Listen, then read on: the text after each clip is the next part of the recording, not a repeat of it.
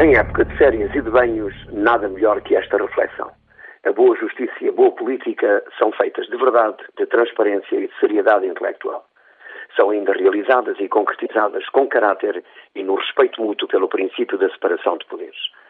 Confundir tudo isto não é bom nem para a imagem e tranquilidade da justiça, nem para a política. É traiçoar o cidadão e os valores do Estado de Direito. Claro que podemos ter as nossas preferências ideológicas, as nossas amizades, as nossas simpatias, mas o limite é a verdade, a honestidade, a honra, o direito, o império da boa justiça.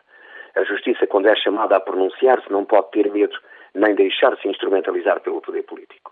Ou temos, de facto, uma efetiva separação de poderes que assegure, a partir das mais altas instâncias da justiça até baixo, essa dimensão, ou mais vale acabar com esta fantochada. Acabe-se com a separação de poderes, os juízes a serem nomeados pelo poder político a decidirem consoante as cores e simpatias partidárias, a fazerem justiça forte para os fracos e justiça fraca para os poderosos. Para vivermos, é certo que precisamos de ar puro respirável e de condições materiais suficientes. Mas para nos afirmarmos como nação civilizada, precisamos que a justiça respire sozinha e que não seja mascarada à sua verdade. Uma vez manchada a verdade neste segmento do Estado, sobretudo em processos emblemáticos, jamais a justiça se ergue e recupera junto do cidadão a sua imagem.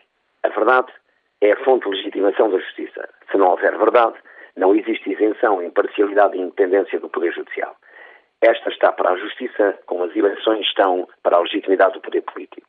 A realização da justiça, aquela que o cidadão está à espera, até pode falhar.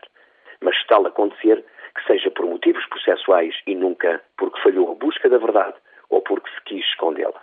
Quem ousar esconder na gaveta a verdade para proteger os poderosos nunca mais terá paz e serenidade. A justiça não pode ser boa e macia para uns e dura e áspera para outros.